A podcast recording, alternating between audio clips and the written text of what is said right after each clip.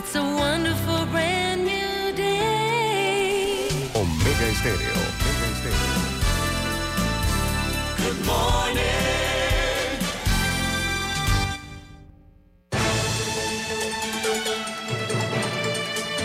7.30 de la mañana en Panamá. Inicia En Perspectiva. La información y análisis de las noticias locales e internacionales. En Perspectiva.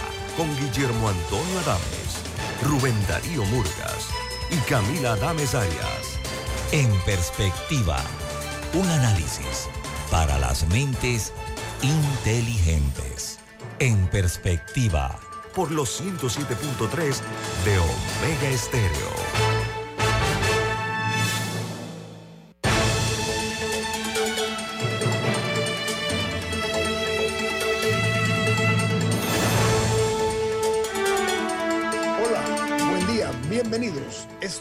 En Perspectiva, un programa para la gente inteligente como usted.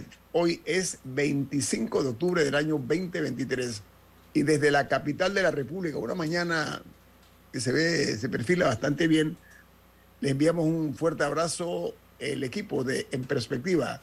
Camila Adames Arias, Rubén Darío Murgas, Eduardo Enrique Limjuen y Guillermo Antonio Adames. Camila, ¿quién presenta este programa En Perspectiva?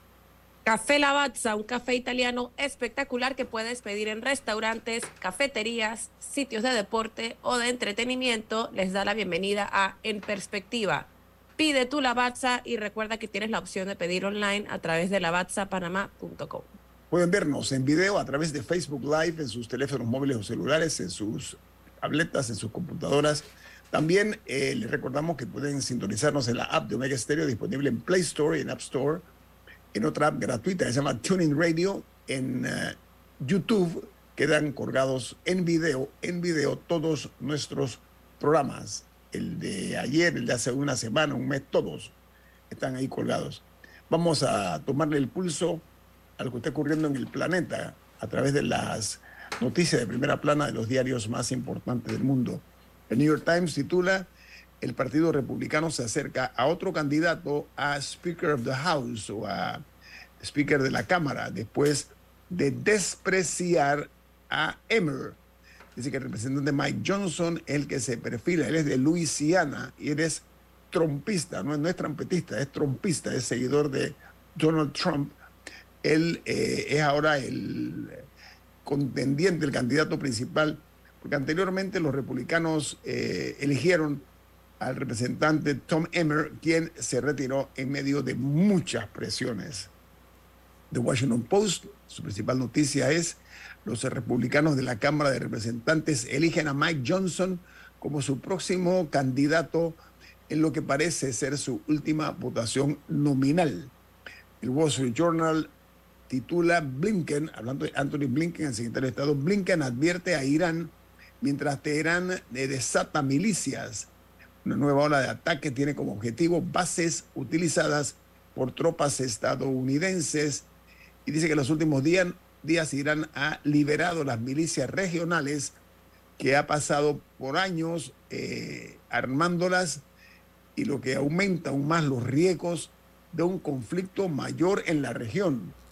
Esto sí es preocupante, amigos, si esto logra eh, progresar hay una noticia eh, en Argentina y es que dice que eh, los votos de Patricia Bullrich, que quedó en tercer lugar en las elecciones de Argentina, son un territorio en disputa. ¿Por qué? Porque los 6.2 millones de votos o de personas que votaron por la candidata conservadora en la primera vuelta son eh, la clave del triunfo en, las, en, la, en el balotaje en Argentina por la segunda vuelta que se va a realizar en el mes de noviembre.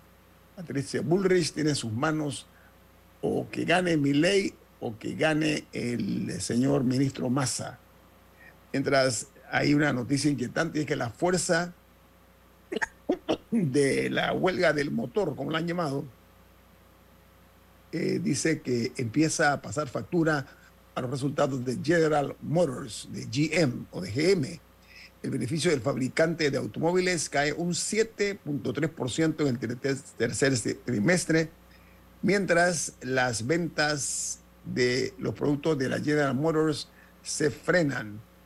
Y en Bolivia se intensifica la batalla entre Evo Morales y el presidente Luis Arce. Ha entrado en un terreno de las acusaciones contra el hijo del presidente por supuestamente negociar con empresas extranjeras concesiones de litio y de gas del país. Es un negocito muy interesante el de litio.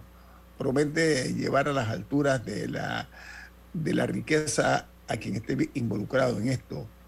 Y en China confirman el cese del ministro de Defensa tras casi dos meses de estar desaparecido.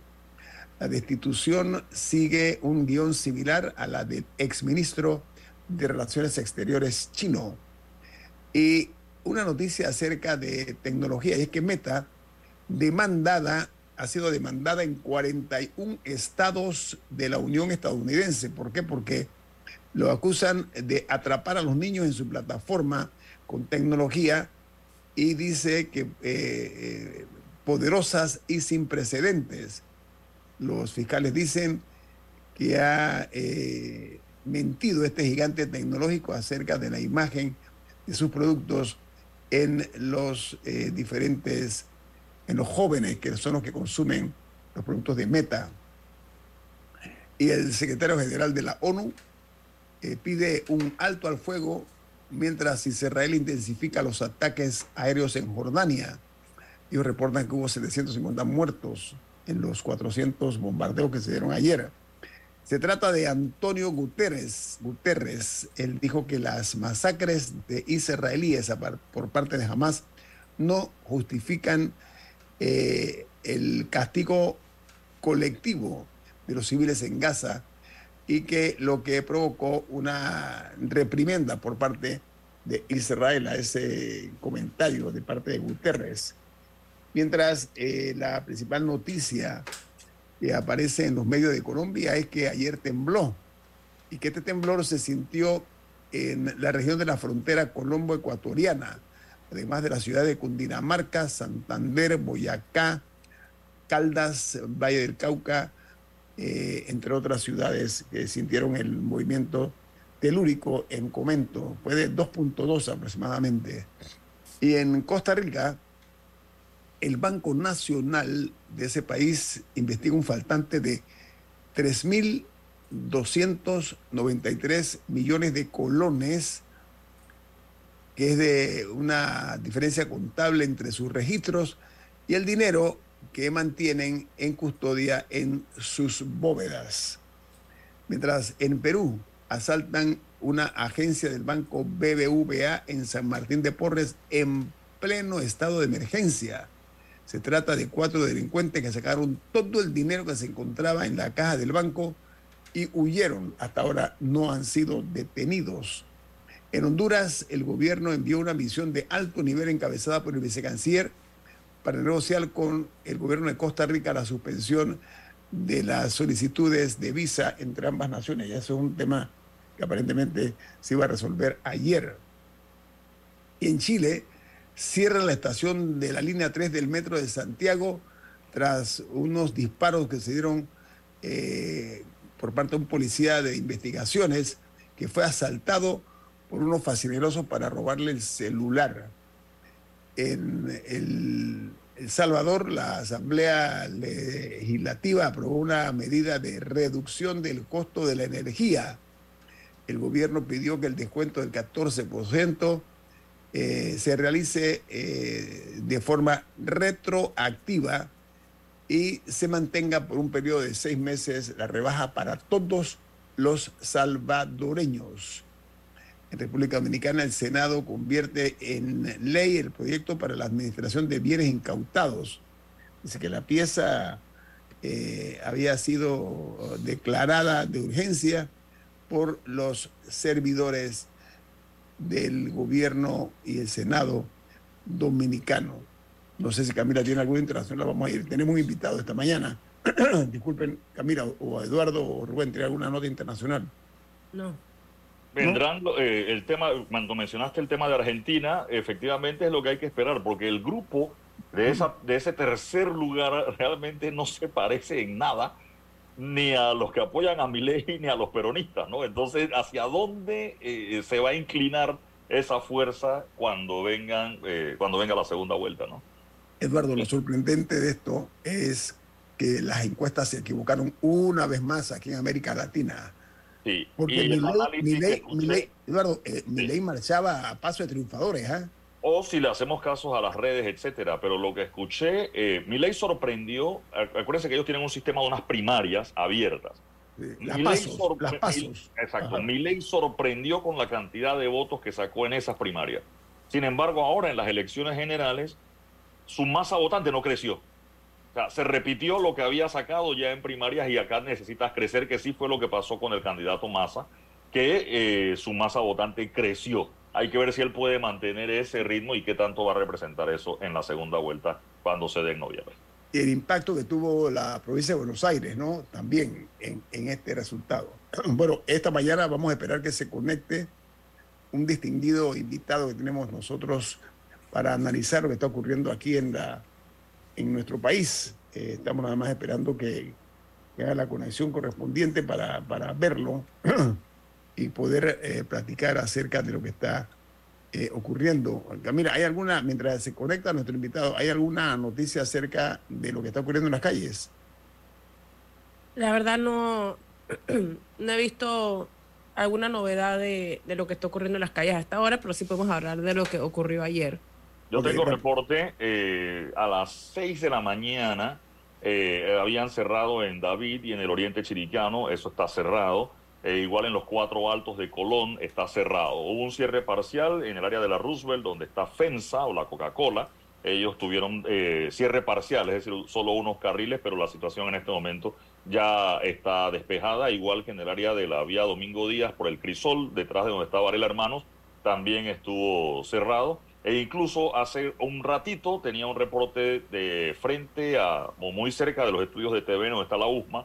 Ahí hay dos proyectos en construcción importantes, un supermercado Rey al lado de la editora Panamá América, así que ahí hay trabajadores de la construcción y al frente hay un edificio. También tuvieron una manifestación temprano a las 7, no sé si en este momento eso se mantenga, pero sí estuvo cerrado a las 7 y 10 de la mañana.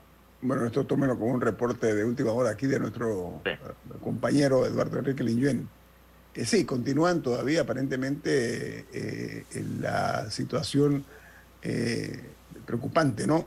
Hemos invitado esta mañana a el decano eh, de la Universidad de Panamá en la Facultad de Derecho y doctor en Derecho, eh, que vamos a analizar eh, los resultados de la, la acción, las acciones tomadas, las protestas que se han dado contra la ley 100, eh, 406 del año 2023.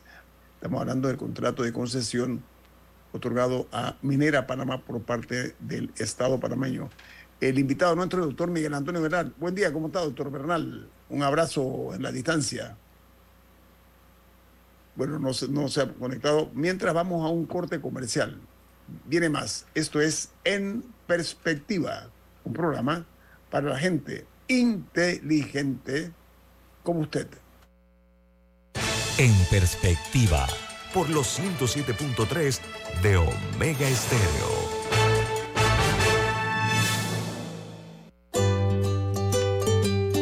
En la vida hay momentos en que todos vamos a necesitar de un apoyo adicional. Para cualquier situación, hay formas de hacer más cómodo y placentero nuestro diario vivir. Sea cual sea su necesidad, en Hogar y Salud los apoyamos haciéndole la vida más fácil, porque contamos con la experiencia necesaria para recomendarle lo que usted necesite. Recuerde, Hogar y Salud les hace la vida más fácil. Atención, amigos de Veraguas, ya abrimos nuestra nueva sucursal en Boulevard Santiago. Estamos abiertos en todas nuestras sucursales del país y le hacemos su entrega de forma gratuita en Panamá Centro. Para mayor información, puede consultar en Instagram y Facebook. Escuchar Omega Stereo es más fácil que nunca. Solo busca la aplicación de Omega Stereo en Play Store o App Store y descárgala gratis. No te pierdas los mejores programas y tu música favorita. Descarga la app de Omega Stereo y disfruta las 24 horas donde estés.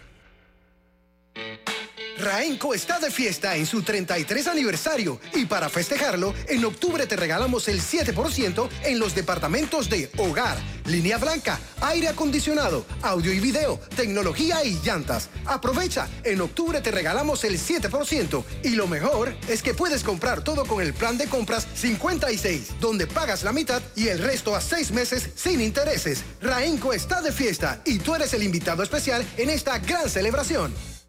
En perspectiva, por los 107.3 de Omega Estéreo.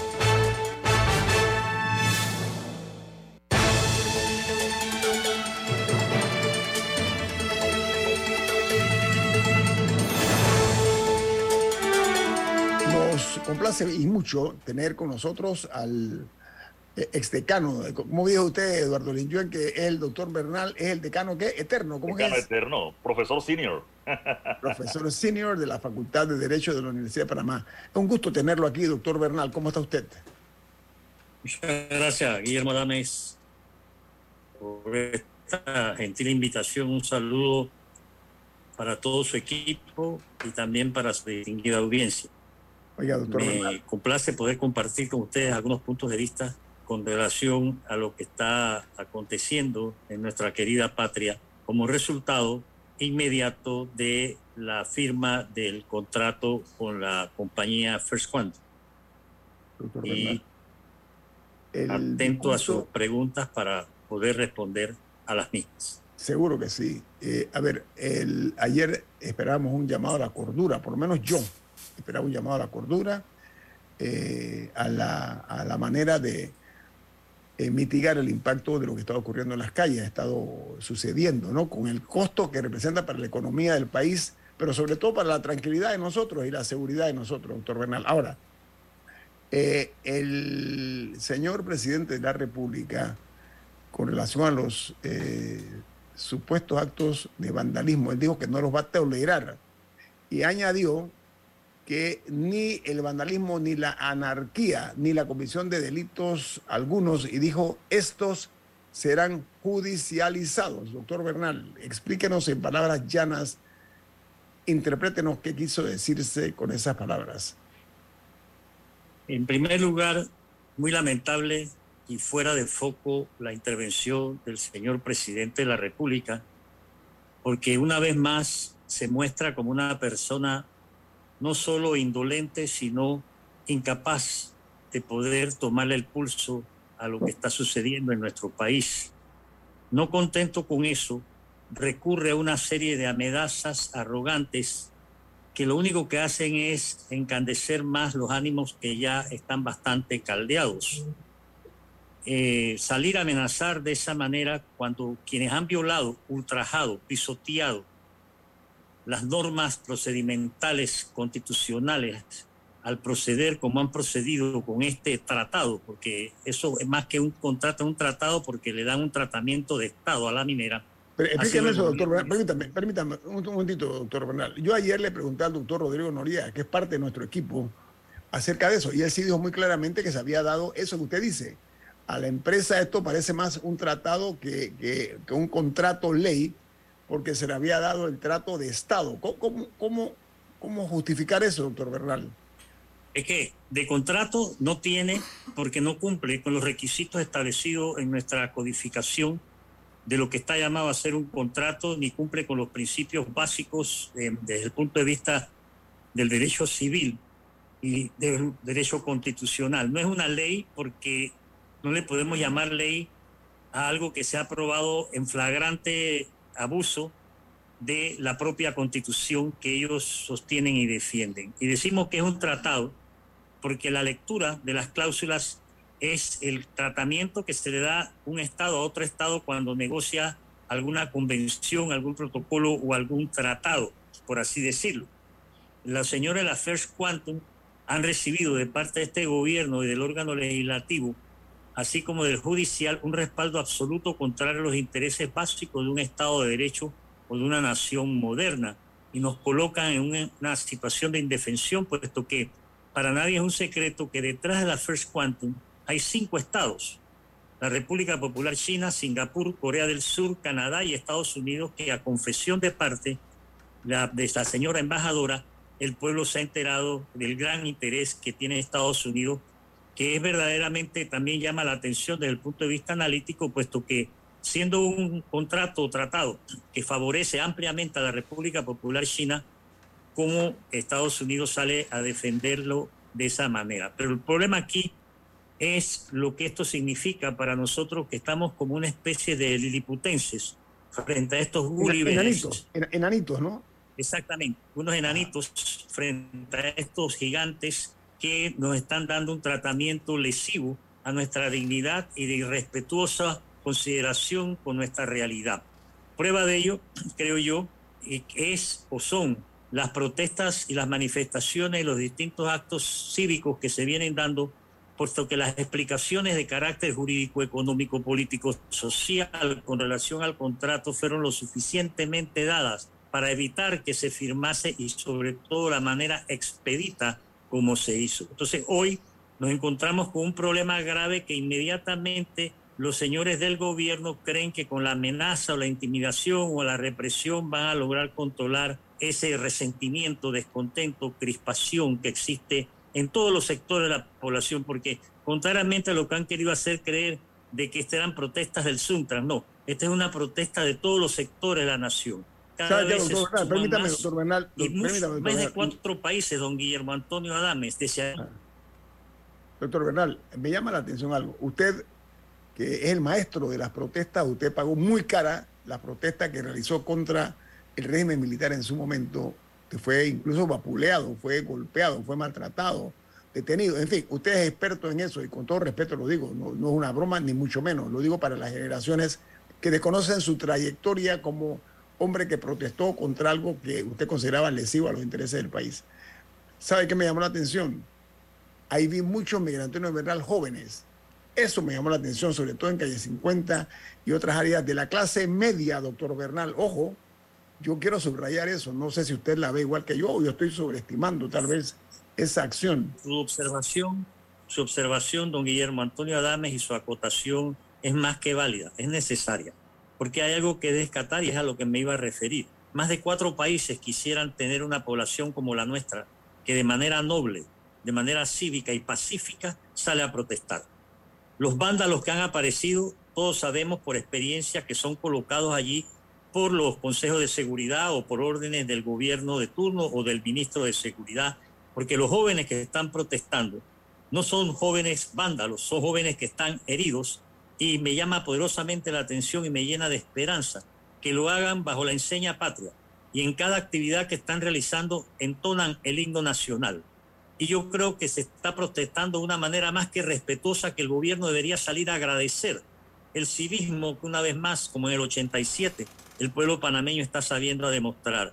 Y es muy alentador para los que hemos luchado y seguimos luchando, ver que los jóvenes se incorporan a pesar de los obstáculos, a pesar de la torpeza del rector de la universidad, de cerrar la universidad en vez de mantenerla abierta, porque no podemos nosotros suspender el proceso de enseñanza-aprendizaje sobre pretexto de que están salvaguardando a los estudiantes, cuando lo propio de una universidad, como ocurrió durante la dictadura, es mantenerse abierta como templo del saber. Sin embargo, creo que hemos entrado en una vorágine que por los avisos o por los anuncios gubernamentales, la posición de ellos es de más represión, más amenaza, más intimidación y siguen sembrando miedo, que ya de por sí existe en amplios sectores de nuestra población. Sin embargo, yo creo que no se puede arriar la bandera de la protesta y de la desobediencia civil, porque es lo que se impone en estos momentos ante una imposición como la del contrato, que tiene todos los visos de ilegalidad, inconstitucionalidad e ilegitimidad. Por otro lado,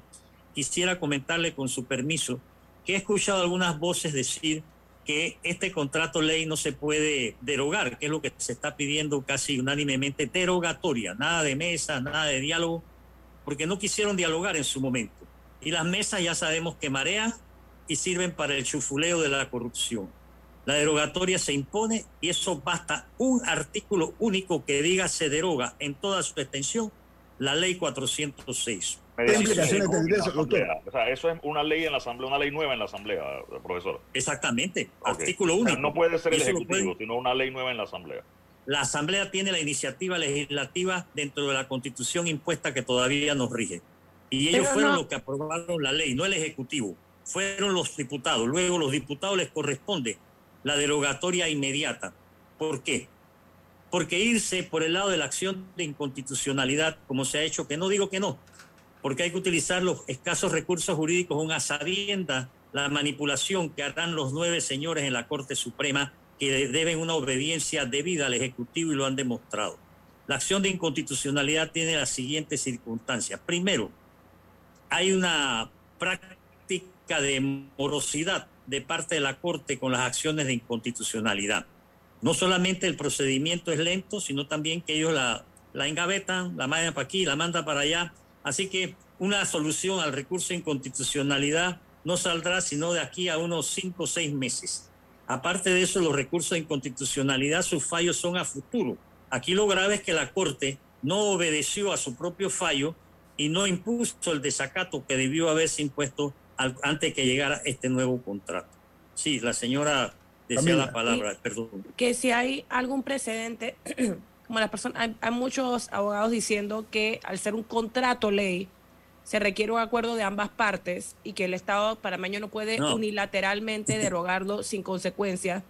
Pero usted dice que sí hay algún precedente de ese, un ejemplo. Yo no, yo, yo no comparto esa concepción que es, desde mi punto de vista y de en base a, a lo que son los derechos de un Estado, a lo que son, la, diríamos, los órganos de un Estado. ¿Cómo se le va a decir a un órgano del Estado, por muy corrupto y putrefacto que en el caso nuestro sea, que él no puede derogar una ley o que él no puede hacer una ley porque tiene que preguntarle en este caso a un ente privado? Digo, eso, eso es completamente fuera de lugar. Yo entiendo que ciertas voces salgan a decir eso, puesto que están con la desesperación frente a la protesta de la gente que ha entendido, sin ser estudiante de derecho o abogado, que este contrato, ¿verdad?, es una herida trapera a nuestra institucionalidad y a nuestra dignidad. Así que hay un precedente cuando Martinelli impuso también la ley del chorizo, eh, la tuvo que derogar gracias a la presión ciudadana. Y en este caso, repito, de acuerdo aún con esta constitución impuesta, tal como está estructurado el órgano legislativo, la Asamblea puede, y en mi opinión debe, mediante una ley con un artículo único, derogar el 406. Ahora bien, Camila y respetados participantes, ¿por qué no la quieren derogar? Porque, como le decía al principio, hay cinco estados, hay un pentágono de cinco estados detrás de la First Quantum y el gobierno está extremadamente comprometido. Ya el sábado mismo, después que Cortizo promulgó, la First Quantum depositó 375 millones que han sido repartidos en parte ante las juntas comunales que están bajo control del PRD por parte del señor Héctor Alexander y su equipo del MES.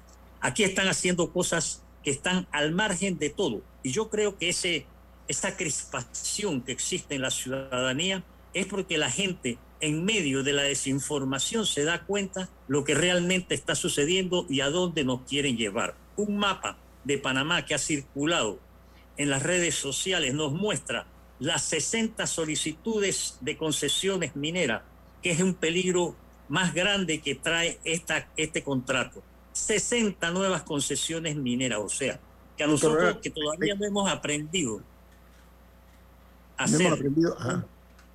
Un país canalero, nos quieren llevar a ser un país minero. Sí, Doctor perdón. Bernal, te- tengo un corte comercial. Sí, así que viene más. Esto es En Perspectiva, un programa para la gente inteligente como usted. En perspectiva, por los 107.3 de Omega Estéreo.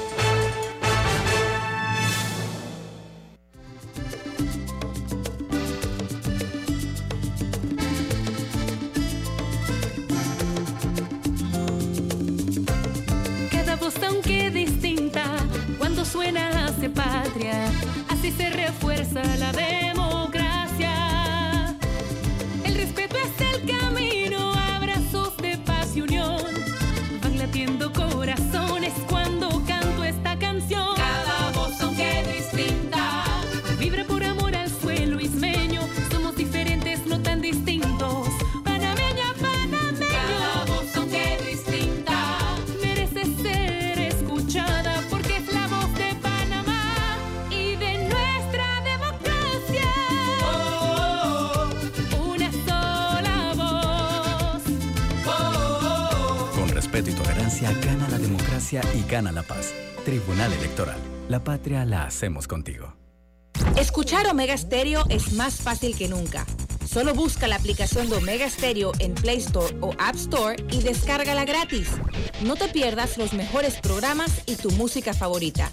Descarga la app de Omega Stereo y disfruta las 24 horas donde estés.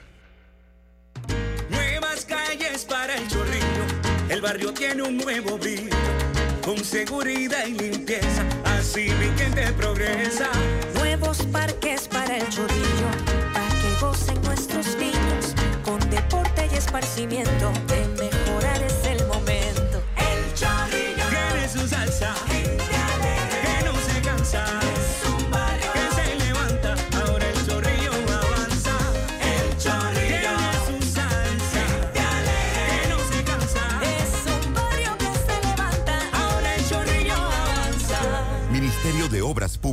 Gobierno Nacional.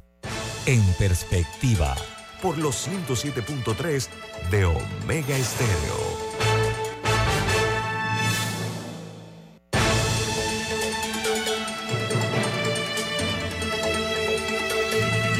Amigos, queremos, eh, con respeto a ustedes y a nosotros mismos, por supuesto, eh, ayer nos solicitaron de la Presidencia de la República eh, que le diéramos un espacio a un representante de, de un vocero del gobierno. Con mucho gusto lo aceptamos porque creemos en el equilibrio periodístico, en poner como la moneda. La moneda tiene dos caras. No obstante, dijimos que a las 8 de la mañana estamos a la espera que este vocero del gobierno se conecte para, con mucho gusto, darle el espacio para que le corresponde para los descargos que tenga que hacer o las opiniones o como quieran ponerlo. Así que eso queremos ponerlo por delante. Nuestro invitado es el doctor Miguel Antonio Bernal, ex decano de la Facultad de Derecho, decía Eduardo Niñuen, que es el decano eterno, ¿no? Eh, eh, cosa que vamos a dejarla ahí eh, escrita en mármol, eh, Eduardo Enrique. Eduardo, usted tiene la palabra. Eduardo. Decano por antigüedad, pero no Eso, por, el profesor por administración. No, no, Exactamente. tam- oiga, oiga, tampoco de antiguo, doctor Bernal, usted es un hombre joven. Va- vamos a poner las cosas en su lugar. ¿ah? Es que empezó muy temprano. Bueno, casualmente Ah, por eso soy el profesor más antiguo, porque sigo siendo un hombre joven y sigo educando. Pero yo este año cumplo 50 años de estar en el aula. Em- Empezó muy temprano, profesor. Sí, sí, estoy de acuerdo. Adelante, Eduardo Linjuen, ayer se dio el discurso presidencial, algunas voces pedían que el presidente hablara. Yo debo decir No que se a mí- oye. Sí, uno, dos, tres, el No, discurso sí, del eh, creo que es el doctor Bernal que tiene problemas de conexión. A Sí. mí el discurso del presidente, a manera de comentario, me pareció genial si lo hubiese dado el viernes a las 7 de la noche.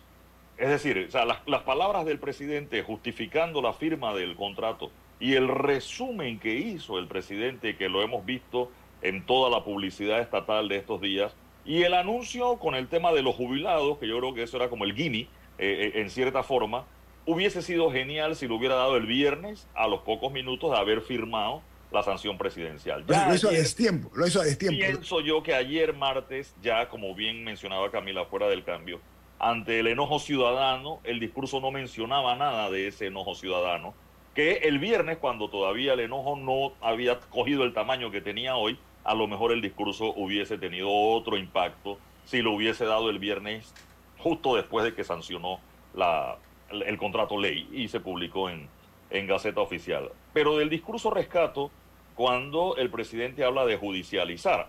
A ver, judicializar los actos vandálicos y la delincuencia debe darse siempre, no, no, no por una orden presidencial. Eh, son, son temas que ahí me llaman la atención y cuando hablamos de judicializar, me gustaría eh, escuchar la opinión del profesor Miguel Antonio Bernal ah, sobre ese tema, ¿no? Porque él es el abogado en, el, en el foro que tenemos hoy.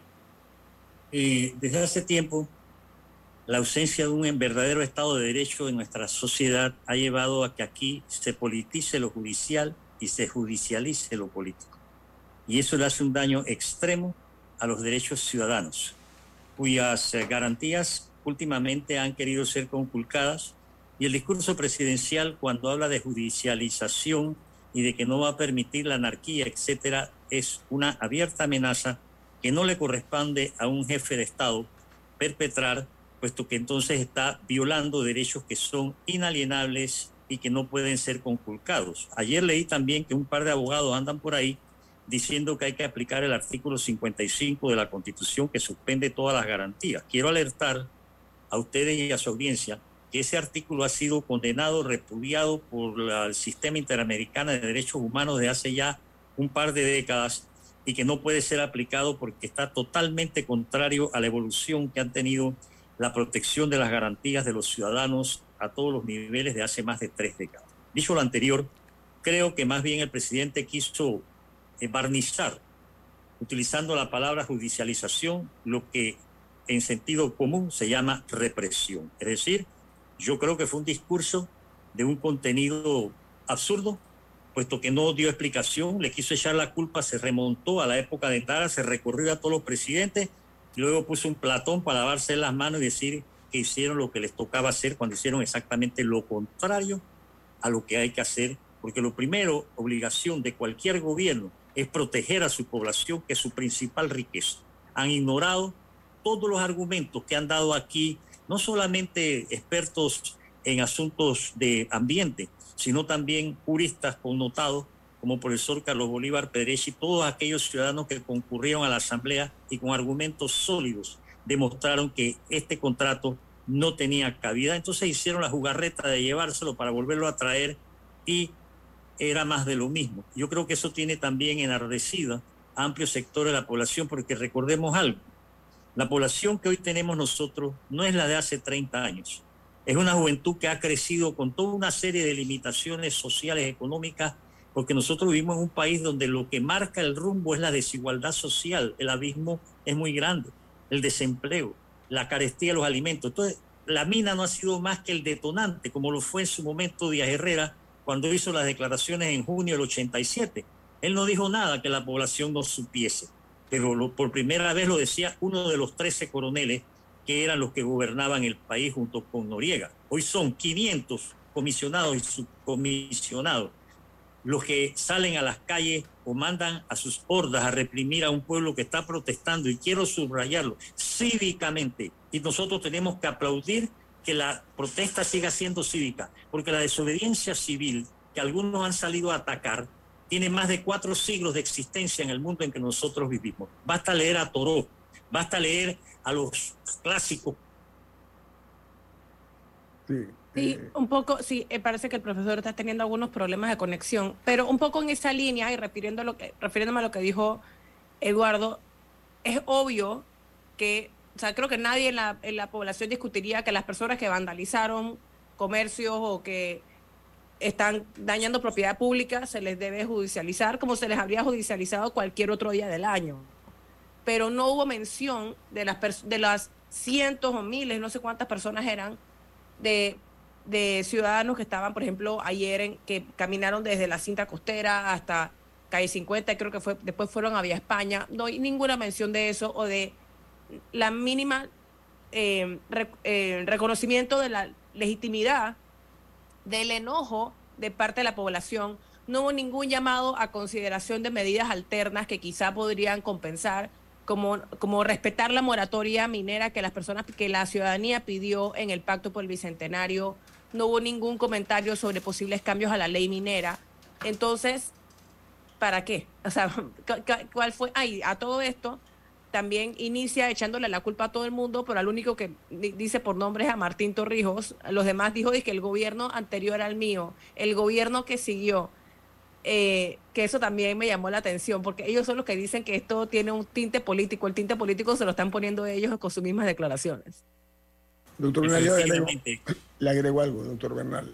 Eh, en el discurso, eh, el presidente subrayó algunos elementos que son, creo, dignos de ser analizados. Él externó claramente que este contrato salvaguarda 9.387 puestos de trabajo directos y que eh, además de eso, eh, la planilla actual es de 357 millones de dólares y eso aporta a la Caja de Seguro Social 161 millones de dólares. Pero además dice que incluye un plan de reforestación un plan de cierre de la mina, la suspensión y fiscalización permanente en el sitio en el tema ambiental. O sea, e, eso para, para ser puntuales en lo expresado por el jefe de Estado. ¿Qué opinión usted le merece eso? Sí, fíjese, nosotros somos un país en cierta medida atípico con relación a otros, por la función que el sistema internacional nos ha impuesto de servir de vía de tránsito desde la época de la colonia. Y eso ha generado una contradicción permanente para nuestro país porque somos al mismo tiempo una cosa y otra. Nosotros nos pasamos casi 100 años sin canal y no nos pasó nada y luchamos por la recuperación del mismo. Hemos vivido sin minas, sin minería. Yo no entiendo cómo ahora nos quieren cambiar a que seamos un país minero con todo el daño que eso significa y está Panamá como Estado violando el convenio de protección del paso, eh, eh, eh, ¿cómo se dice? ecológico. Entonces, Mesoamericano. el presidente de la República recurre a determinadas cifras que no se acogen o no se amarran a la realidad. Él aumentó el número de trabajadores en la mina, aumentó las, las, cifras que Panamá recibe. Y eso forma parte de esta política del engaño en la cual nos traen desde hace rato, que está cubierta por una propaganda y publicidad orquestada que nos sale extremadamente costosa a los panameños cuando hay tantas necesidades que hay que cumplir. Entonces yo creo que más que un discurso, el señor presidente hizo una intervención grabada, portadora de un mensaje autoritario, es lo que aquí está imperando, un constitucionalismo autoritario, un pseudoconstitucionalismo más bien. ¿Cuándo hay pseudoconstitucionalismo? Cuando te hacen creer que una cosa es constitucional a sabiendas que no lo es. Este contrato, como se les alertó con tiempo, viola su propia constitución en más de no sé cuántos artículos, viola casi todos los códigos que tiene este país. Entonces, los jóvenes y los no jóvenes y los menos jóvenes y los que han levantado su voz de protesta saben eso aun cuando no sean expertos en la materia, aun cuando muchos expertos en cuestiones jurídicas guarden un silencio por un motivo u otro.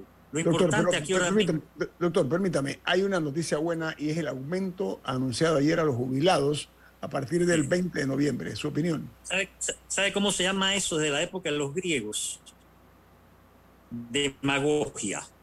Y en la época actual se llama clientelismo y se llama también divisionismo, porque él pretende con ese anuncio, ¿verdad?, que los señores jubilados, los señores de invalidez, vejez y muerte, no se sumen a las protestas como lo vienen haciendo y está totalmente equivocado, porque los jubilados pueden decir la frase de que gallo viejo no duerme en el piso y ellos saben que ese es otro cuento más, porque el aumento que le van a dar va a ser tan ridículo, tan absurdo, que no lo van a poder ni siquiera contratar. Mientras tanto, este gobierno sigue drenando las arcas del Estado para poder satisfacer sus veleidades en la política y sus deseos eh, evidentes de querer permanecer en el poder a como lugar. Y también el hecho de que nosotros no estamos viviendo en un país donde la transparencia y la rendición de cuentas nos permita a nosotros decir, bueno, como después de todo sí le va a dar algo a fulano o a mengano. Ya le dije que lo primero que hizo Alexander el sábado mismo fue repartir parte de esos 375 millones a las juntas comunales que están controladas por el PRD. Porque ellos están haciendo todo para mantenerse en el poder.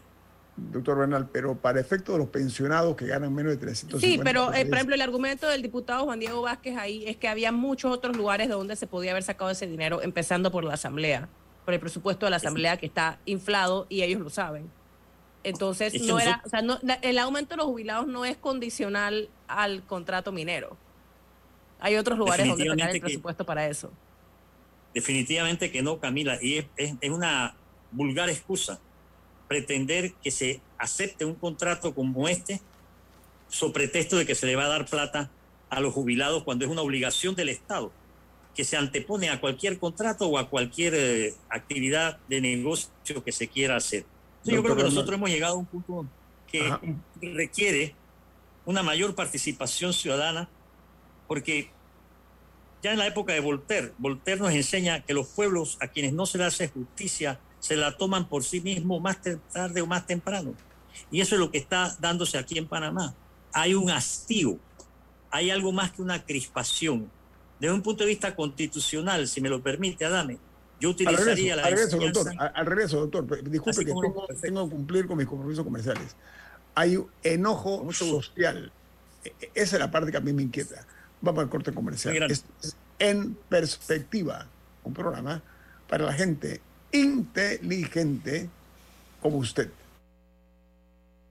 En perspectiva, Por los 107.3 de Omega Estéreo. El Gobierno Nacional, a través del MOP, informa que continúan los avances a muy buen ritmo en la ampliación a seis carriles del viaducto La Chorrera, un proyecto que mejorará la vida de más de dos millones de panameños que utilizan la vía interamericana diariamente, trayendo beneficios económicos y turísticos a la región de Panamá Oeste. Además, sumando arriba de 250 plazas de empleo. Un proyecto hecho por un gobierno en acción. Prometido, cumplido. Escuchar Omega Stereo es más fácil que nunca.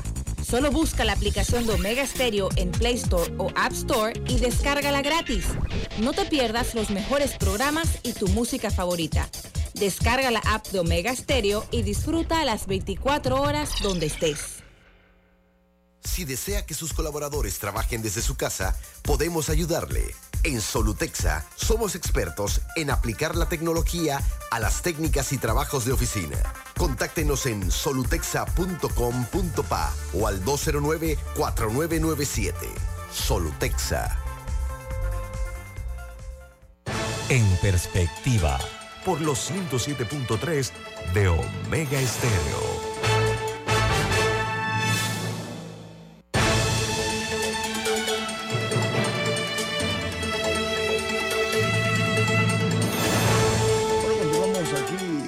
De la savia que nos provee un ex, eh, un ex decano de la Facultad de Derecho de Panamá, el, decano de los decanos, el doctor Miguel Antonio Bernal. Eduardo Enrique Linchón, usted le iba a hacer una pregunta al doctor Bernal. Sí, que, que fue mi vicerrector en un momento también académico cuando la- en la Universidad de Panamá estaba yo en primer año cuando las elecciones del doctor Carlos Iván Zúñiga.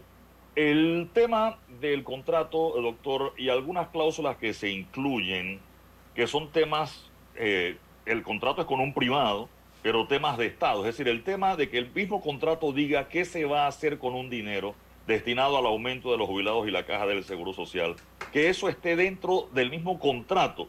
Yo entiendo que el contrato está en una ley, de hecho es un artículo de una ley que tiene como tres artículos, uno de los artículos es todo el contrato, no debió ponerse quizás eso en la ley que le da vida al contrato como un artículo adicional y no dentro de un contrato. Y ponía el ejemplo, suponiendo que se resuelva el tema de la caja del Seguro Social el otro año, ya sea porque el Estado decide eliminarla o porque aumentaron la cuota o aumentaron la, cantidad de, de lo que se paga, etcétera, y se resuelve el tema, ya queda un monto comprometido por 20 renovables a 40 años que van a ir directo a la caja del Seguro Social, así le sobre la plata al seguro después. Eh, eso es un verdadero exabrupto por donde usted lo mire. En primer lugar, puesto que en derecho, como todos sabemos, lo accesorio debe seguir la suerte de lo principal. Y como usted muy bien lo describe, no puede ser que un contrato amarre o ate a las funciones que le son propias al Estado.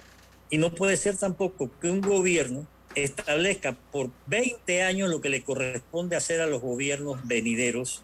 Pero el problema emana de que nosotros aquí, primero, tenemos una política sentaria y tributaria que no corresponde ni a las realidades nacionales ni a las oportunidades que nosotros tenemos. Tenemos un presupuesto que no cumple con las reglas eh, clásicas, teóricas, doctrinales de lo que es un presupuesto de una nación en cuanto a mucho manera como se está eh, repartiendo el dinero.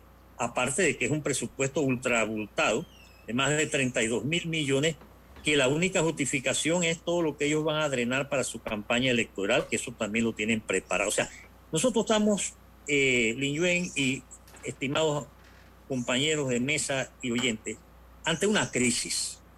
Y las crisis o se resuelven o acaban con la sociedad. Pero las crisis no son para ser resueltas manu militari. Las crisis son para ser resueltas con el debate, el diálogo, la conversación y la participación ciudadana y no con la imposición. Albert Einstein, que nadie puede acusar a Einstein de no ser lo que siempre fue, un científico, pensador, decía que no pretendemos que las cosas cambien si siempre hacemos lo mismo. Y este gobierno, desde que se montó, está haciendo lo mismo. Corrupción, impunidad, robadera, falacia, engaño. Entonces, La crisis, también nos dice Einstein, es la mejor bendición que puede sucederle a personas y a países, porque la crisis trae progresos y esa es la parte que nosotros tenemos que montarnos con la participación de los ciudadanos. La creatividad nace de la angustia, dice Einstein, como el día nace de la noche oscura. Es la crisis la que hace, la que nace la inventiva, los descubrimientos más grandes y la estrategia. Entonces, este momento de crisis es para que los mejores hombres y mujeres de este país entren al escenario, no solamente a exigir lo que corresponde hacer por el gobierno y los órganos del Estado, sino lo que nos corresponde hacer a nosotros, cada uno de nosotros, por nosotros mismos, para que este país no se vaya a donde lo quieren llevar estos señores que en mi opinión son unos ineptos, incapaces, absolutamente. Y el calificativo que mejor les cabe a Cortizo y a su gobierno, además de la estupidez que pueden buscar lo que significa en el diccionario, es la mediocridad con la que se está manejando. Un país no es un negocio. Un país no se puede manejar como lo están haciendo. Están haciendo un daño que nos puede llevar a situaciones que nadie quiere, porque ellos son los que están provocando la violencia. El caos no viene de los jóvenes que levantan su voz o entonan el himno nacional. El caos viene de las decenas de centenas de lacrimógenas que están lanzando cuando aquí esto se puede hospitales también la están lanzando en, en zonas hospitalarias por ejemplo, por ejemplo, anoche nada más se la pasaron lanzando bombas a una universidad que estaba vacía. Y eso, el viento se lleva eso para el seguro social. Han lanzado bombas por el hospital del niño. No les importa con nada porque tienen una mentalidad represiva. Ese es el peligro que nosotros tenemos. Yo no excluyo que en la desesperación de sus actuaciones este gobierno se vaya por una salida militar. no en el sentido... Sí, perdón, dígame. Eh, sí, quiero aprovechar el tiempo. A ver. Esto comenzó como una llaga, ¿sí? Estoy hablando cuando se da un fallo de la Corte Suprema de Justicia declarando inconstitucional este contrato original y se desoyó, ¿ok? Lo que había decidido la Corte Suprema de Justicia no se publicó en la Gaceta Oficial. Ya conocemos los antecedentes, doctor, pero esto ha ido de a poco o de a mucho tal vez creciendo, así como una metástasis, ¿no? Y ahora estamos viendo lo que está ocurriendo. ¿Cómo se permitió desde aquella ocasión, doctor Bernal, que la Corte fallara y no se respetara ese fallo? ¿Se marca un precedente funesto en materia de nuestra justicia o simplemente fue algo accesorio? Mire, en ese punto, y qué bueno que usted lo trae a colación, es necesario subrayar que aquí también hay algunos que se han dedicado a decir que por qué hace 15 años no se dijo nada, que por qué ah, que cuando Varela hizo, que cuando el otro volvió. Aquí siempre se ha dicho que no se haya querido escuchar es otra cosa. Y a la Corte en su momento se le exigió a través de impulsos procesales en más de una oportunidad que decidiera ese fallo, pero se la pasaron jugando desde su acrópolis absurda de espaldas a la sociedad y lo soltaron cuando ya tenían todo amarrado con la firma de abogados que les sirvió de instrumento a la minera para ese propósito. Después dictan un fallo, pero no, lo, no hacen que se acate. Y cuando se les solicita, de acuerdo a lo que dice la normativa, de que tienen que aplicar el desacato, la presidenta de la Corte rechaza la solicitud de desacato. Es un acto más de exabrupto esta limitación u omisión de funciones. Entonces, el problema nuestro es que nosotros estamos en estado de indefensión desde el punto de vista jurídico frente a los atropellos que se han perpetrado y los que se avecinan. Aquí no se respeta el habeas corpus, aquí no se respeta el amparo de garantía, aquí no se respetan los recursos de nulidad, aquí no se respetan las acciones de inconstitucionalidad, aquí no se respeta el derecho, por favor. Entonces, estos señores quieren seguir actuando así arbitrariamente y que no se les diga nada. Y cuando uno les dice lo que hay que decirles, entonces abren la boca sorprendidos lo que pasa es que ellos no soportan las cuatro verdades que el pueblo hoy a su manera ha salido a decir, ¿sabes qué? Ya está bueno, a la panameña, como se hizo con la tajada de sandía, como se hizo en el 25, como se hizo en el 47, como se hizo el 9 de enero. Aquí lo que se está viviendo es un 9 de enero para adentro. Y tenemos que saber comportarnos como panameños ante todo y como ciudadanos y no permitir ningún asomo de arbitrariedad, de amenaza o de represión por parte de las autoridades que son más ilegítimas que la legitimidad misma. A ver, Camila. Camila. No, nada más no quería que se nos acabara el programa eh, sin comentar que ayer también salió la, la sentencia en segunda instancia del caso New Business, en la que se confirmó el, el primer fallo de la jueza Valoisa Martínez. En este caso fueron tres, o tres jueces distintos los que, los que dieron esa sentencia. Quería, no sé si el profesor Bernal tenía algún comentario breve al respecto. Sí, como no, yo creo que es... Dos, dos eh, minutos, doctor Bernal, dos minutos, disculpe. La aparición de esta sentencia eh, viene como una medida de distracción frente a la situación que se está viviendo y quieren aprovecharse de utilizar la aversión o la afección que pueda producir el señor Martinelli. Martinelli no es el problema de este país. El problema de este país es otro, que es el que estamos viviendo. El pseudoconstitucionalismo, el abuso de autoridad, esta limitación de funciones.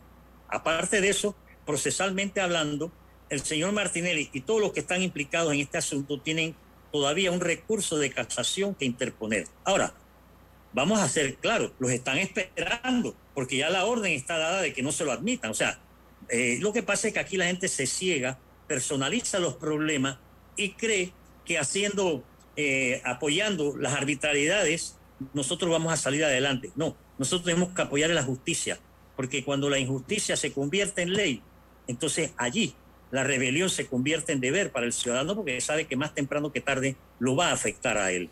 Así que esta sacada reflexión. de lo de Martinelli ahora fue un propósito de distracción, pero no creo que cumpla su cometido. Pero, doctor Bernal, si tomo eso con lo que usted dice, que lo respeto, me parece muy delicado. ¿eh? Eh, si esa es la estrategia, si se puede llamar estrategia. Sí. Muchas gracias, doctor con Estratagema. Estratagema, Piñito, estratagema. Eso no podemos decirle estrategia, porque para hacer estrategia no te puede, tú no puedes ser mediocre. Ok. Doctor Miguel Antonio Bernal, gracias por estar con nosotros esta mañana. Viene Álvaro Alvarado con su programa Sin Rodeos, aquí en la cadena nacional Omega Estéreo. Camila, quien despide en perspectiva. Café Lavazza, un café para gente inteligente y con buen gusto que puedes pedir en restaurantes, cafeterías, sitios de deporte o de entretenimiento. Despide en perspectiva. Pide tu Lavazza, puedes comprar online, no tienes que salir de tu casa a través de lavazzapanamá.com. Nos vamos. Gracias. Chao. Ha finalizado En Perspectiva. Un análisis para las mentes inteligentes. Por los 107.3 de Omega Estéreo.